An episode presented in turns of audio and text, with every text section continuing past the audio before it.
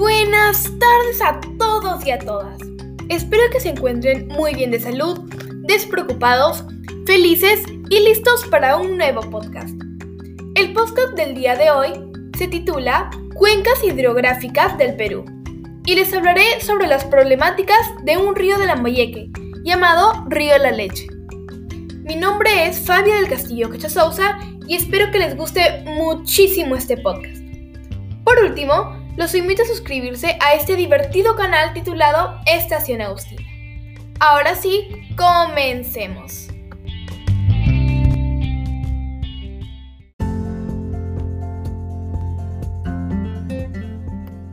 Bueno, para comenzar, las grandes y complicadas problemáticas que existen en este río llamado La Leche son las siguientes. La primera es que hay mucha contaminación orgánica, al igual que microbiológica, que es causada por vertimientos de aguas residuales sin tratamiento o también con un tratamiento inadecuado, o sea que está mal hecho.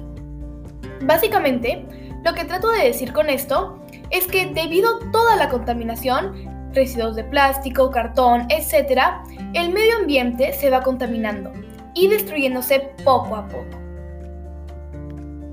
La contaminación orgánica, que es la primera problemática, son sustancias químicas y tóxicas, persistentes y bioacumulables en los organismos, causando efectos diversos en la salud ambiental o incluso también en la humana. Después, la contaminación microbiológica, que es la segunda problemática, es la introducción involuntaria o no intencionada de microorganismos infecciosos, como pueden ser las bacterias, hongos, mohos, levaduras, virus, etc. En mi opinión, creo que nosotros deberíamos cuidar mejor el medio ambiente. Por nosotros, cada día nuestro alrededor se va infectando más y más, y no valoramos las plantas, animales o en general la naturaleza que se nos ha dado. Por eso aquí les traigo algunas soluciones para esas problemáticas.